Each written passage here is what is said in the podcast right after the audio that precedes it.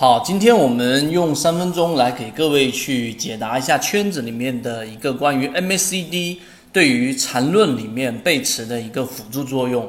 首先，我们先来说一下缠论在我们的整个一系列的视频过程当中，其中已经讲过了，它的核心就是级别，以及它对于我们说的背驰，还有它的整个动能和形态学上的一个比较系统的一个研究。那么实际上呢，对于 MACD 里面，包括缠论里面，它其中就有一个非常明确的一个定理是什么呢？就是当一只个股如果它在出现在某一个级别，我举个例子。它在日线级别上出现了一个买卖点啊，这个这个时候呢，这个买卖点它往往是因为背驰所产生的。这个背驰呢，它就相当于是在一个次级别，举个例子，日线级别的次级别是六十分钟级别，它在上涨的过程当中，六十分钟出现了一个级别上的卖点，它必然会导致一个转折。这个转折有可能是我们说的顶背驰的一个卖点转折，或者是一个底背驰的一个买点转折。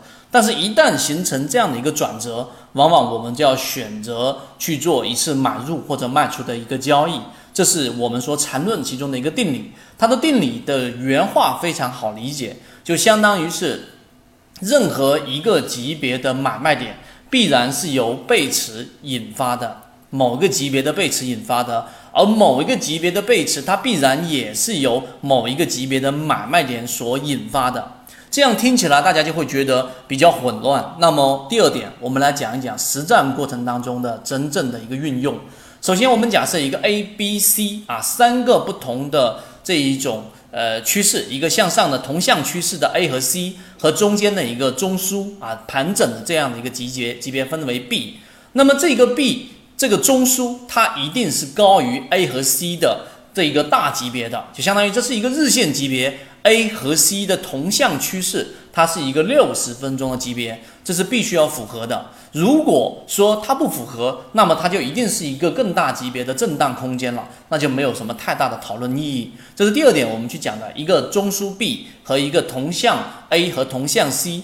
这样的一个趋势一旦形成了，那么好。当这个 C 级别假设它是六十分钟级别的时候，MACD 这一个柱体，它一定会有一个我们所说的这一种呃区别。就当 C 级进行回踩之后，C 的这个级别进行一个回踩，这里面 MACD 这个阳线就是红色线面积就会形成一个我们所说的这一种啊面积，它会相比于前面那个地方 A 的它的整个 MACD 柱体的面积增加了，那么就是一个比较健康的状态，继续持股。但是如果它回踩回撤到 B 这个中枢的位置的时候，这里面 MACD 柱柱体也出现了明显的减弱，就相比于 A 级的这个地方，MACD 的红色柱体面积是减弱的，这个就是一个很标准的我们说的顶背离啊，这个地方就是一个卖点，这是第一种情况。但是有一种很奇怪的或者说比较常见也会出现的情况，就是当它回踩到 B 中枢的时候，这个时候 MACD 的柱体。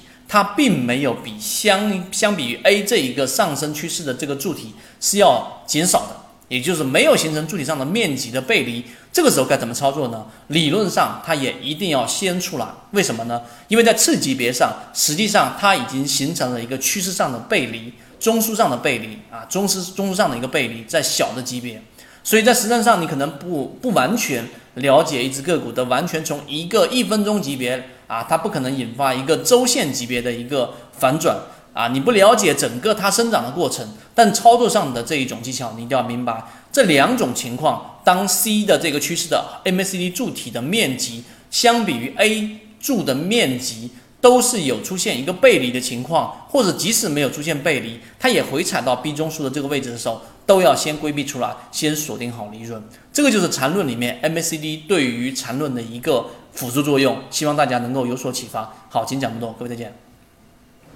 这里分享的只是碎片化的提取圈子的部分内容，在讲。想要系统的完整视频，可以找到我分享给你系统学习。可以直接在本专辑的简介找到我。